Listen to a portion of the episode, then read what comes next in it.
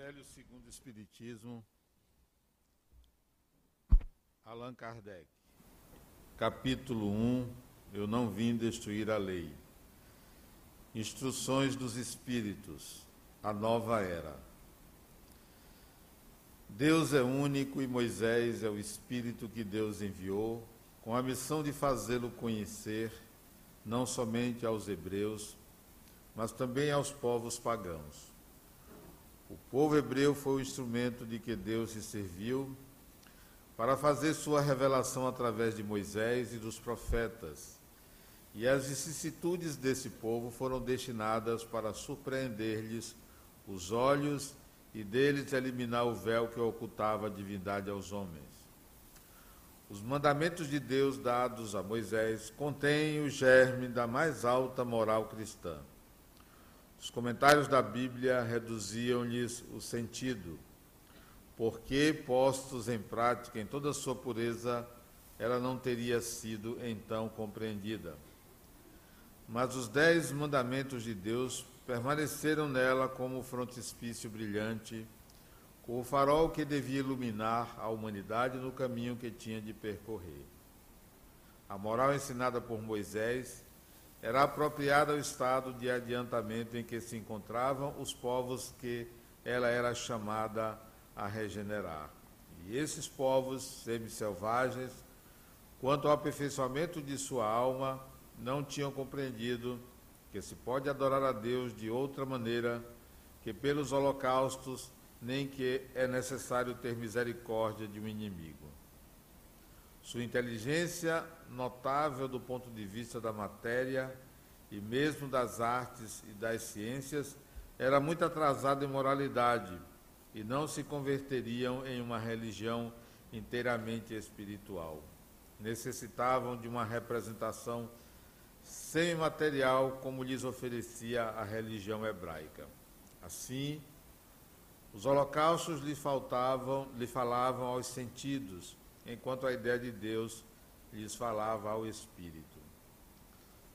O Cristo foi o iniciador da moral mais pura, mais sublime, da moral evangélica cristã que deve renovar o mundo, reaproximar os homens e torná-los irmãos. Que deve fazer brotar de todos os corações humanos a caridade e o amor e criar entre todos os homens uma solidariedade comum, de uma moral, enfim, que deve transformar a terra e fazer dela uma moradia para espíritos superiores àqueles que a habitam hoje. É a lei do progresso, a qual a natureza está submetida, que se cumpre, e o Espiritismo é a alavanca de que Deus se serve para fazer avançar a humanidade. Chegaram os tempos em que as ideias morais devem se desenvolver para cumprir o progresso que está nos desígnios de Deus. Elas devem seguir o mesmo caminho que as ideias de liberdade percorreram e que eles foram precursoras. Mas não acrediteis que esse desenvolvimento se fará sem lutas. Não. Elas têm necessidade para chegar à maturidade de abalos e de discussões a fim de atrair a atenção das massas. Uma vez fixada a atenção, a beleza e a santidade da moral impressionarão os espíritos e eles se interessarão por uma ciência que lhes dá a chave da, da vida futura e lhes abre as portas da felicidade eterna. Foi Moisés quem abriu o caminho. Jesus continua a obra, o Espírito a terminará. Mensagem do Espírito Israelita em 1861.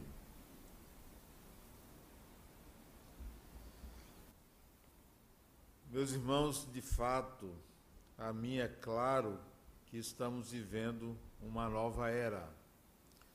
Muito embora seja possível dizer isso em todas as épocas, o cidadão do século XVI, ao entrar no século XVII, em pleno alvorecer do racionalismo, vai dizer a mesma coisa.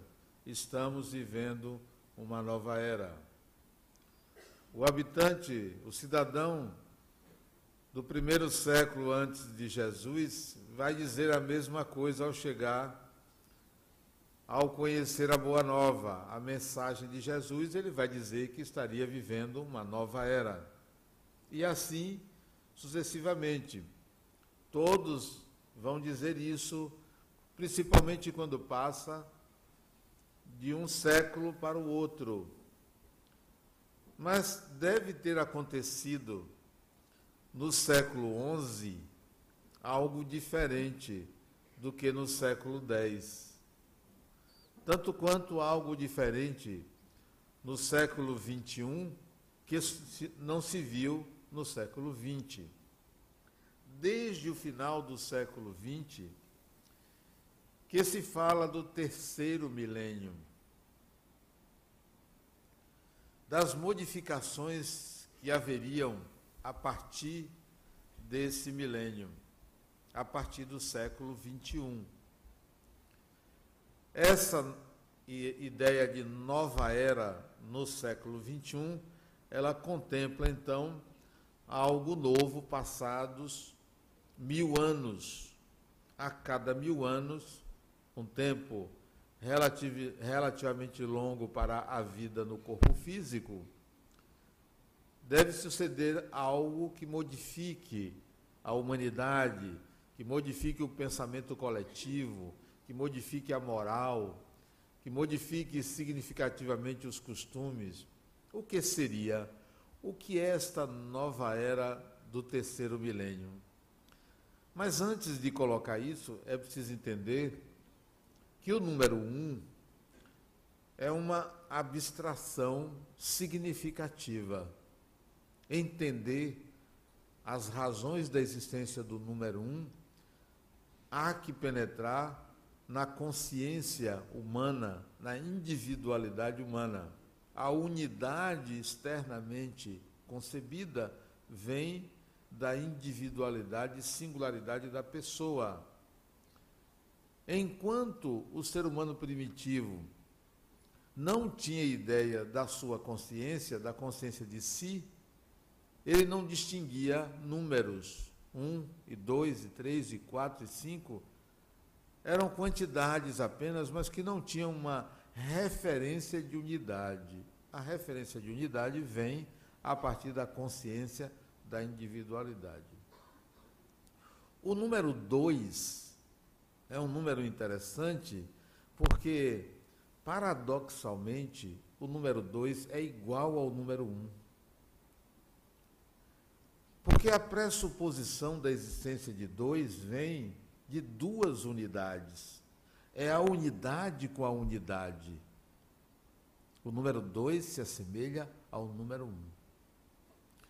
Se entendermos que as buscas do ser humano por uma completude, por um outro ser humano que o integre ou que seja integrado para o fortalecimento de uma unidade, nós vamos entender que o 1 um é igual a 2.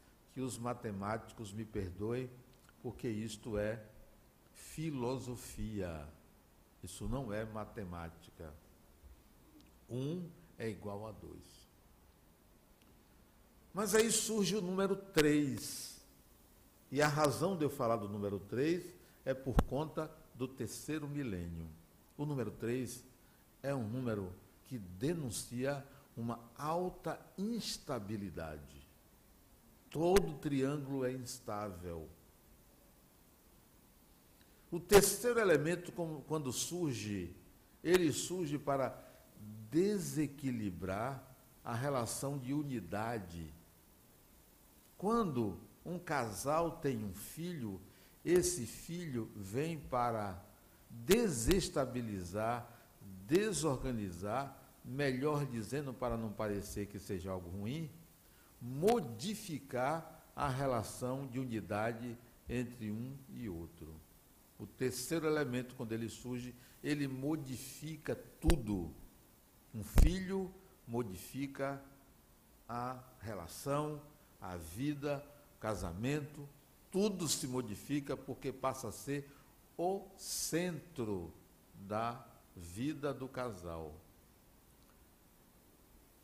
O número 3, ele é tão instável que você não diz um, dois, três, quatro e já. Você não diz um, dois e já. Você diz um, dois, três e já. Porque o terceiro elemento exige um movimento.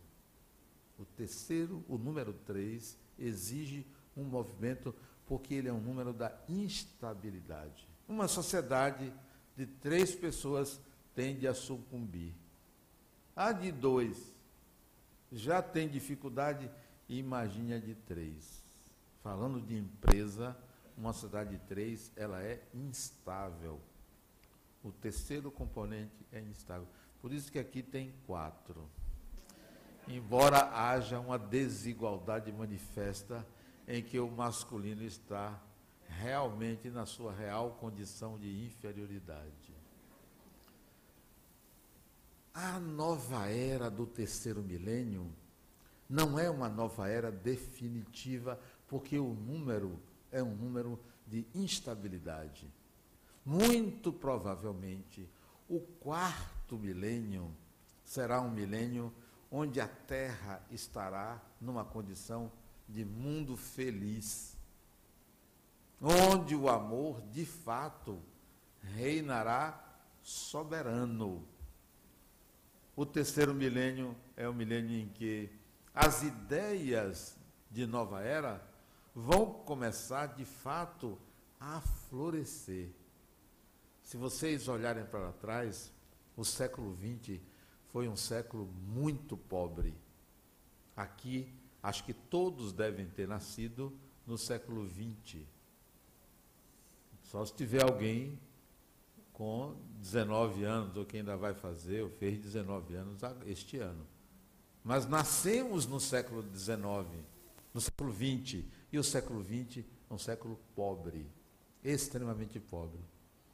E é sempre assim. O último século do milênio, ele é pobre. O século seguinte ele é rico. Todos os inventos, todos os avanços do século XX surgiram no século XIX. O século XIX foi um século rico de ideias. O século XX apenas materializou ideias antigas. O século XXI, esse que nós iniciamos agora, e os séculos vindouros serão séculos ricos, para que o século 29, século 30, seja um século pobre. E o século 31, nós talvez estejamos reencarnados, nós encontraremos uma terra bastante florida, muito bem organizada, sem as diferenças que ainda persistem no princípio do terceiro milênio.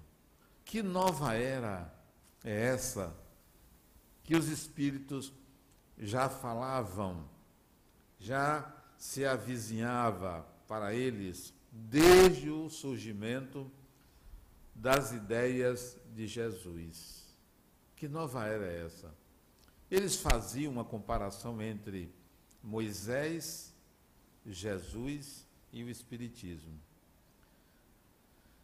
Dizia Estevão, primeiro Marte cristão, que Moisés era a porta,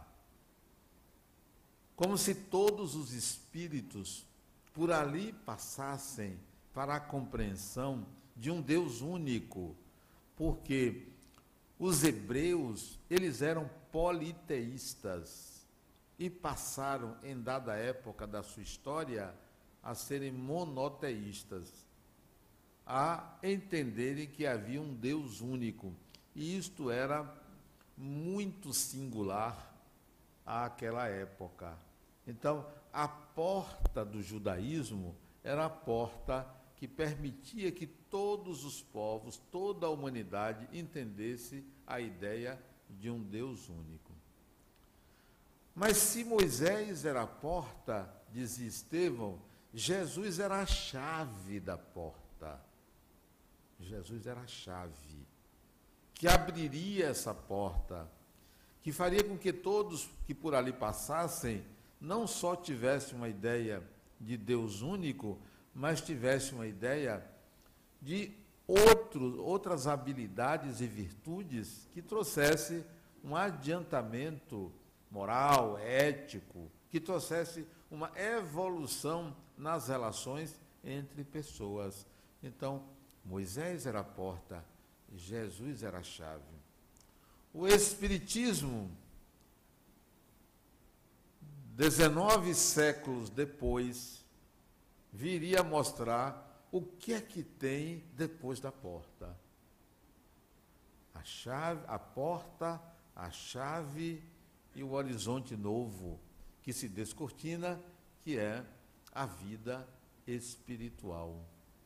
Se Jesus falava por parábolas, o Espiritismo não traz mais uma linguagem simbólica, não traz algo que só depende da fé, àquela época, a fé era supervalorizada. Com o advento do Espiritismo, é a razão que está em primeiro lugar, isto é, a percepção da realidade sem a necessidade da fé. Muito embora os espíritos fizeram uma concessão, concessão essa que data do, do século XV e XVI, que era a fé raciocinada, já dava uma ideia de que eles queriam uma aproximação psicológica com aqueles que só tinham a fé como modo de entender a vida espiritual. Tudo bem, tem a fé, mas que ela seja raciocinada. Hoje, nós não precisamos fazer essa aproximação. E explico-me por quê. A nova era deve acabar, e espero que acabe, com o que aconteceu de pessoas religiosas se aproveitarem da credulidade coletiva e enganarem, se aproveitando da fragilidade da fé das pessoas e cometerem crimes. Isso tem que acabar. E isso tem um componente que é uma fé cega. Uma aceitação sem o menor discernimento de que algo estava errado. Algo está errado dentro dos ambientes religiosos em que, por causa da fé, por causa de mentes patológicas, ocorrem abusos, crimes hediondos em crianças em adolescentes, em mulheres principalmente, todos indefesos por uma credulidade excessiva. O terceiro milênio já não pode mais admitir isso, porque a fé não pode ser superior à razão. Não significa dizer que a responsabilidade pelo ocorrido é daquele do crente, do que tem fé. Não mas é preciso que a gente entre numa nova era em que a razão, a exigência de um discernimento crítico impeça que esses crimes continuem. E favoreça, por conta desse discernimento crítico, que o indivíduo, quando entrar em contato com um fenômeno mediúnico, com a espiritualidade nua e crua à sua frente, não tenha medo, não pressuponha que é o demônio, que não existe, não pressuponha que se trata de uma assombração. Tudo isso é ignorância medieval.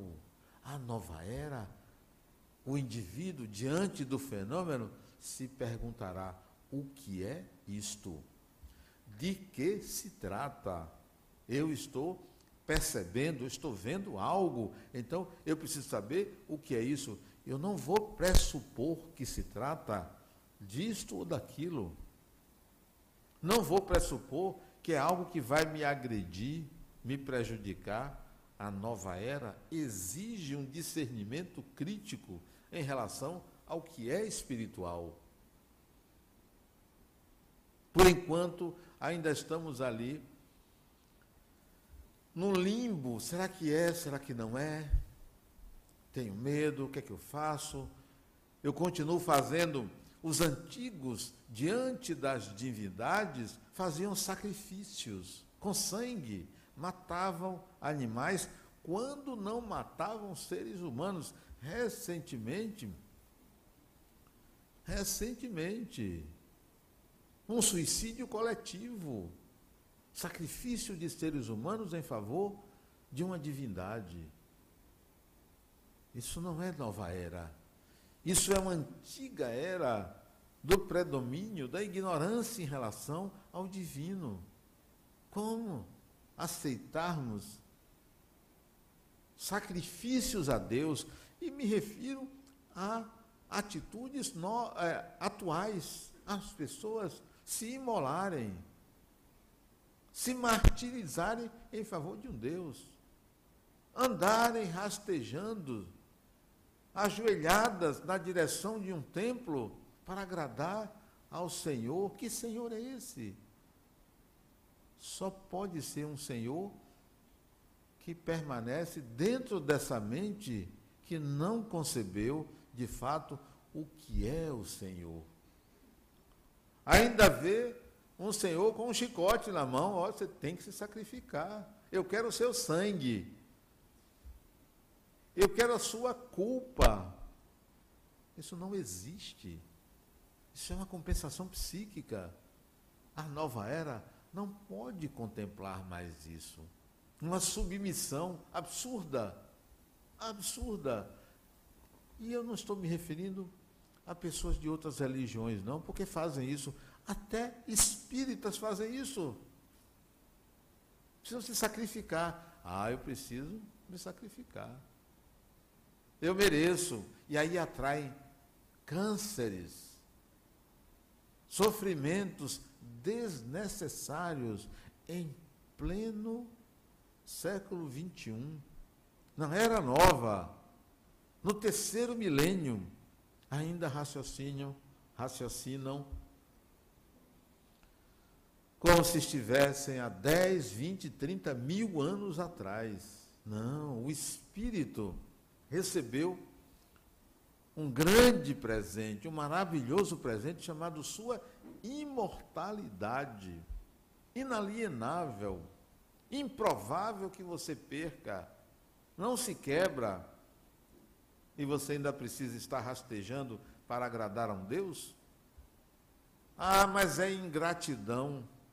Como assim ingratidão?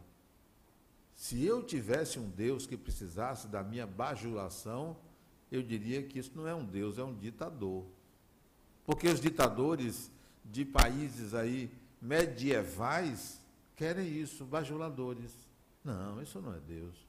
Se Deus precisasse da minha gratidão, não seria Deus. E me perguntem, qual é o sacrifício mais agradável a Deus? É eu construir uma igreja, um centro espírita?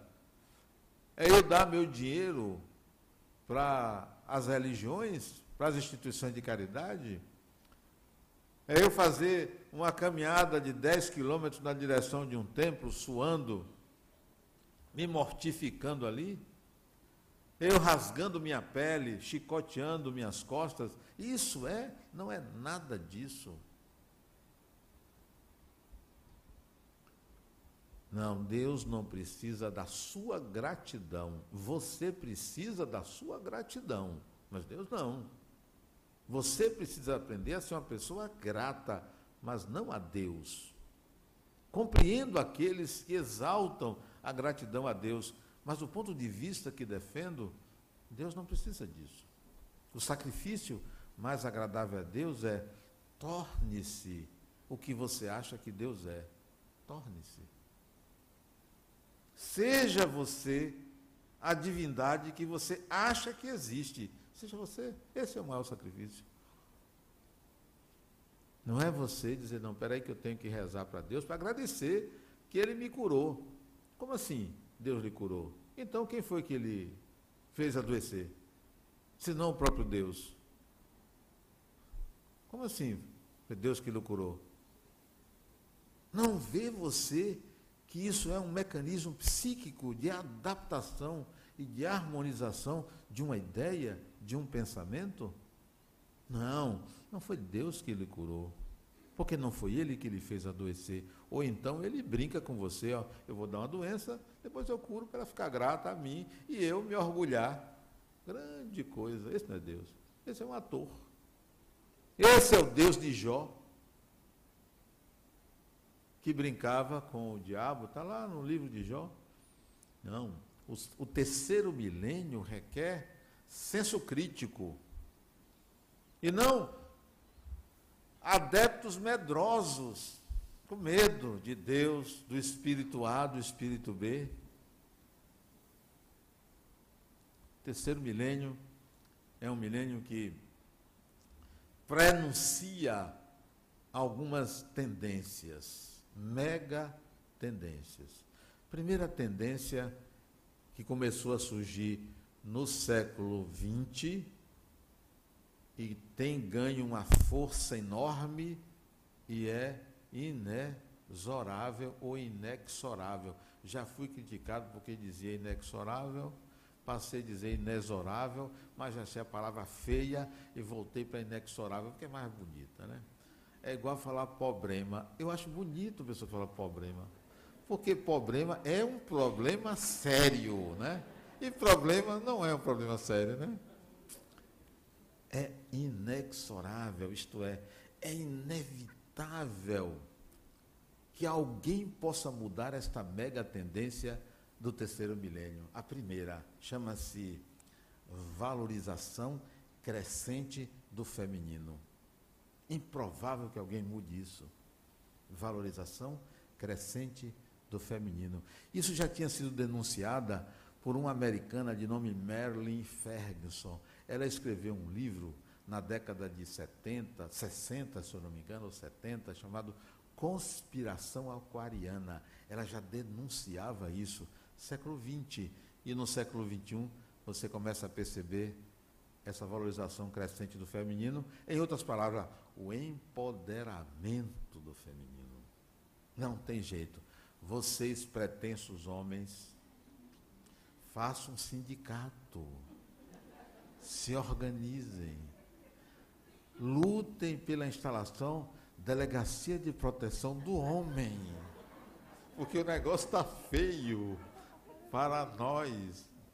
Ontem nós estávamos, on, ontem, anteontem, estávamos discutindo, eu mais quem? Uma pessoa, não me lembro quem. Quinta-feira, hoje que dia é? Sexta? Sábado, quinta-feira. Adenal, você quer nascer homem ou mulher na próxima encarnação? Eu tenho dúvida. Não é uma dúvida do que eu sou, não, porque eu já sei o que eu sou. Nem uma coisa nem outra. Mas eu tenho dúvida. O que, que é melhor? Se nascer mulher, eu vou ter um bocado de concorrente. Se nascer homem, você é inferior.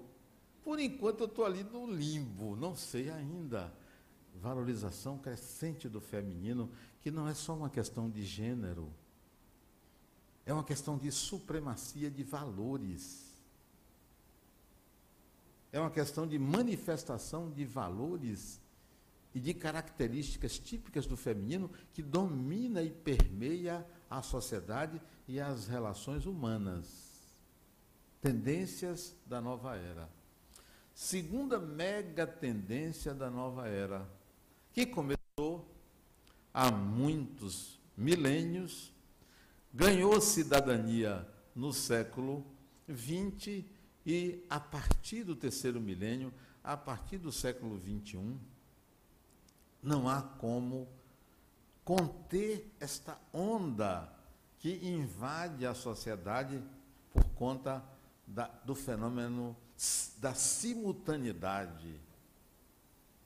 A internet promove uma equalização psicológica na humanidade. Um acesso instantâneo ao outro, ao mundo, à informação, a tudo.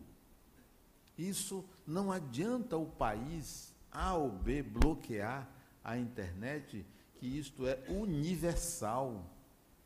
Por um smartphone, você está onde você quiser estar. A sua consciência transborda os limites do presente. Transborda.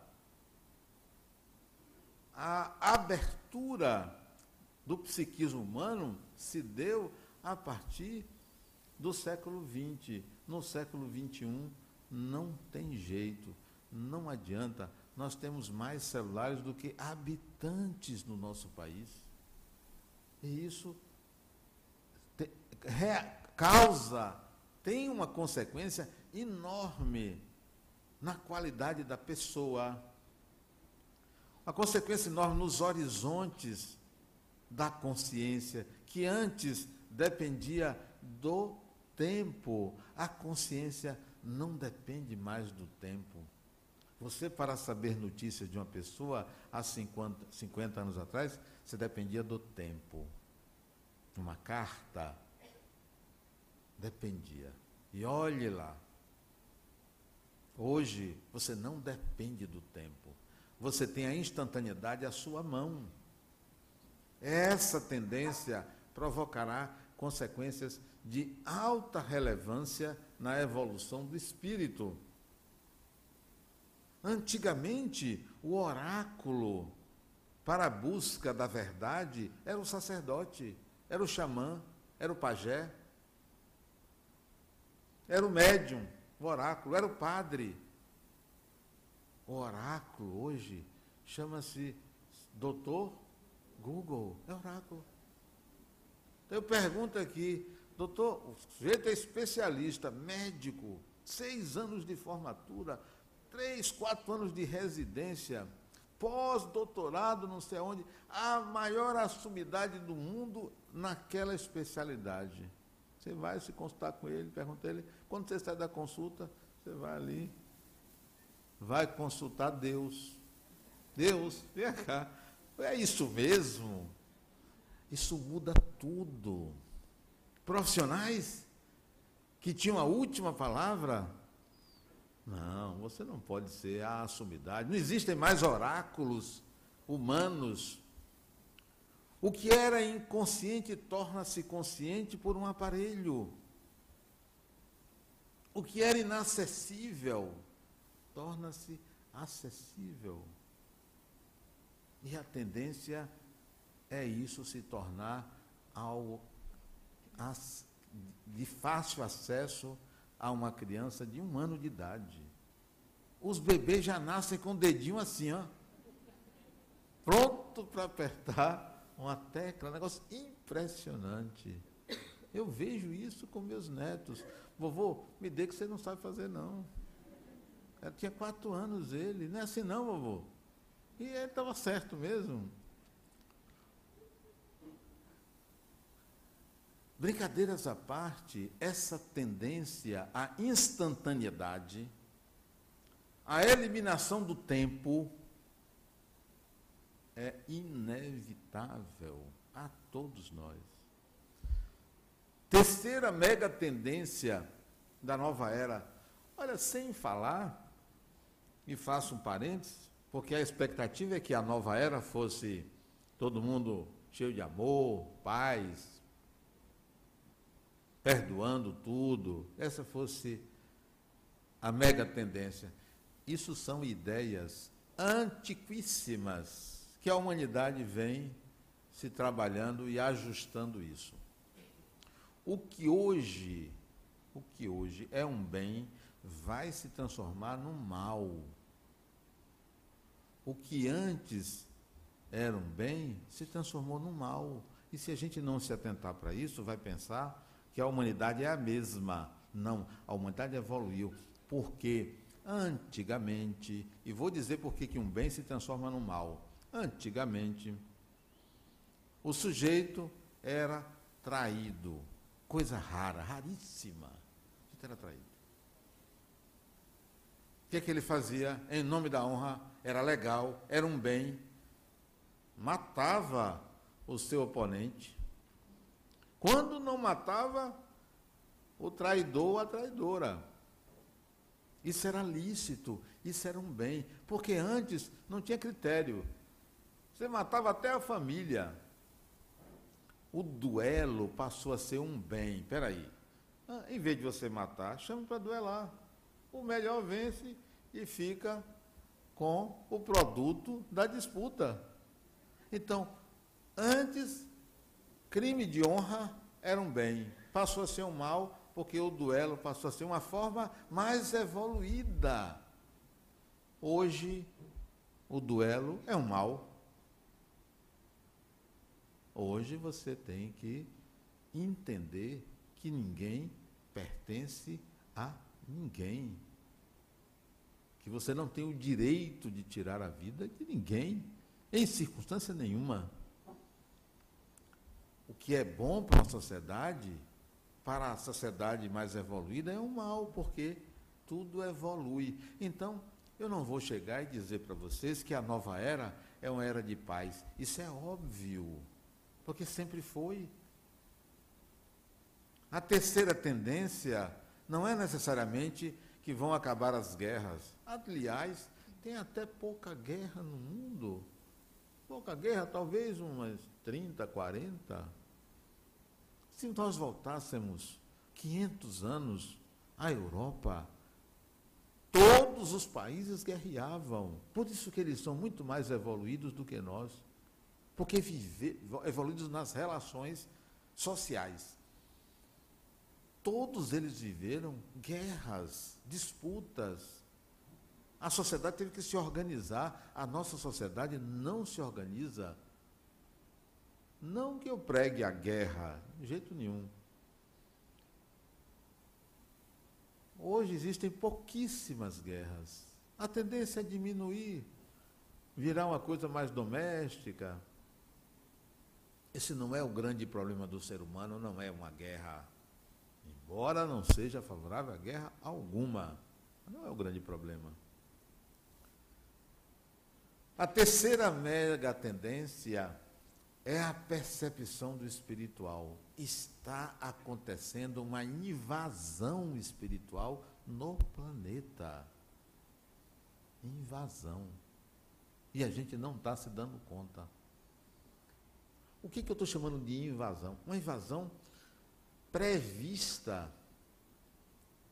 O mundo espiritual, o mundo dos mortos, os desencarnados, os seres humanos desencarnados, vocês, eu, quando desencarnamos,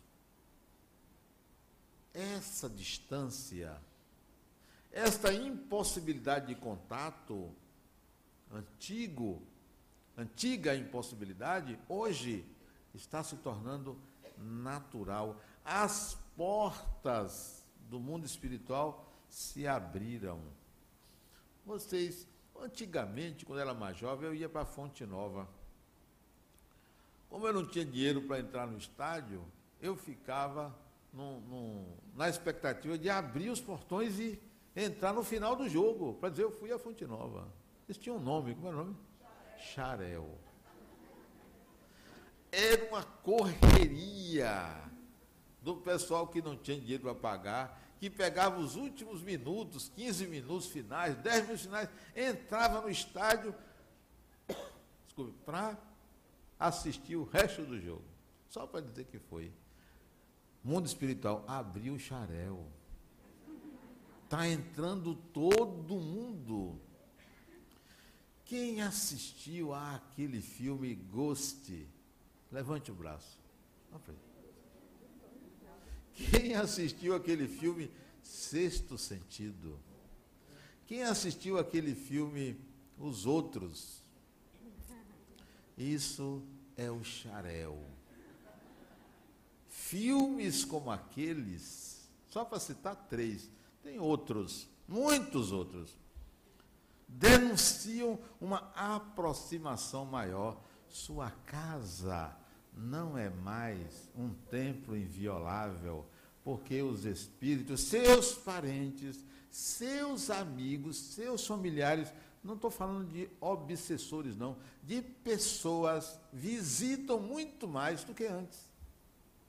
Porque você imagine o que, é que eles pensavam: que o mundo espiritual só tinha alma voando, anjo de asa. Olha a mentalidade absurda.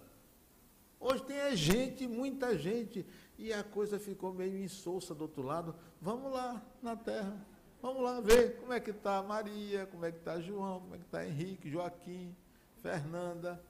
Então, a relação se tornou mais estreita. E a tendência é essa. A mega tendência. Terceiro milênio, a tendência da conexão espiritual se tornar mais intensa. E não se espantem.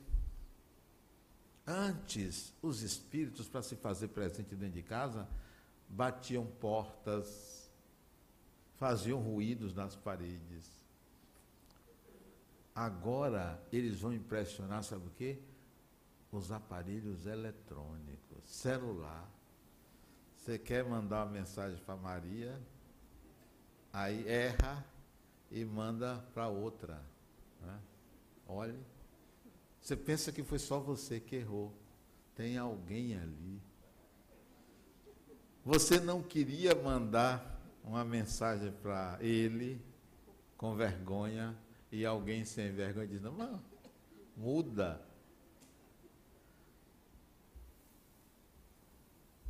A relação com o mundo espiritual, com a dimensão espiritual, se tornará muito mais estreita. E eu digo isso de uma forma benéfica. Eu não estou falando em obsessão espiritual, não. Não é não. Não é uma catástrofe isso não. É uma coisa positiva. Mega tendência, nova era. Vejo essas três como as mais importantes. Empoderamento do feminino, valorização do feminino, empoderamento da mulher. Que inclui aí também o respeito às escolhas de gênero de cada ser humano. Respeito à escolha individual de como manifestar a sua afetividade. Respeito a isso. Valorização do feminino. A instantaneidade, a eliminação do tempo vai modificar, as, está modificando as nossas relações. E por último, a intensificação das relações espirituais por uma consciência, ou ampliação dessa consciência da imortalidade do ser. Somos seres imortais. Eu me ative a isso, mas eu esqueci que eu estou lançando o livro. Agora que eu lembrei, nos cinco minutos finais. É do lançamento do livro, né? Eu estou escrevendo um livro. Eu escrevi um livro chamado O Voo do Espírito. Recentemente, em novembro, eu lancei, tem três meses. Três meses. Eu lancei O Voo do Espírito. Escrevi durante 2018. E são ideias que vem, eu venho alimentando há muito tempo, eu botei no papel. Mas enquanto eu escrevi essas ideias, eu comecei também a escrever uma série de livros de autoajuda, que eu não gostava de escrever sobre autoajuda, mas senti uma pressão de escrever sobre autoajuda. Não sei se consigo. E eu escrevi uma sériezinha chamado é, atitudes no dia a dia. No ano passado, eu lancei espiritualidade no dia a dia, caridade no dia a dia, perdão no dia a dia. E hoje, ontem, quinta-feira, eu lancei atitudes no dia a dia, que é harmonia no dia a dia, amor no dia a dia e felicidade no dia a dia, que está disponível para a venda aí fora, aqueles que quiserem comprar mais tarde eu poderei autografar quem comprar esses livros. É são livrinhos, é de três em três eu vou lançar. Atualmente eu estou escrevendo um outro livro e nas horas vagas eu escrevo essas mensagenzinhas e daqui a alguns meses eu vou lançar outros três livros que é, é paz no dia a dia, leveza no dia a dia,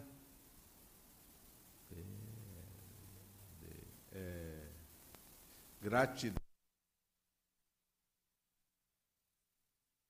Acabou a disposição do dia a dia. Não, não dá mais tempo para falar dos livros, mas fica aí o lançamento hoje, Espero que vocês gostem, espero que vocês adquiram e façam uma boa leitura. É em benefício das obras sociais da Fundação La Harmonia, claro. É, a leitura, eu tenho uma dificuldade de escrever a autoajuda, eu tendo, por uma questão filosófica, por uma formação em filosofia, eu tendo a inserir naquilo que eu escrevo uma série de ideias mais profundas que dificultam é, a construção de algo de autoajuda.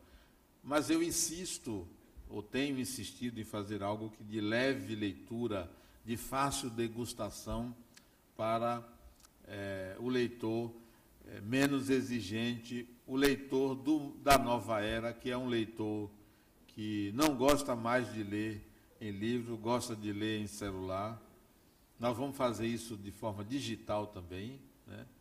É, os e-books, estamos fazendo isso com alguns livros nossos, nossos e já fizemos com, acho que esses três, já colocamos esses três no formato de e-book e vamos colocar todos os nossos livros no formato de e-book para facilitar a leitura. Estarei disponível depois dos nossos trabalhos das 10 horas é, a autografar esses livros. Muita paz a vocês e obrigado.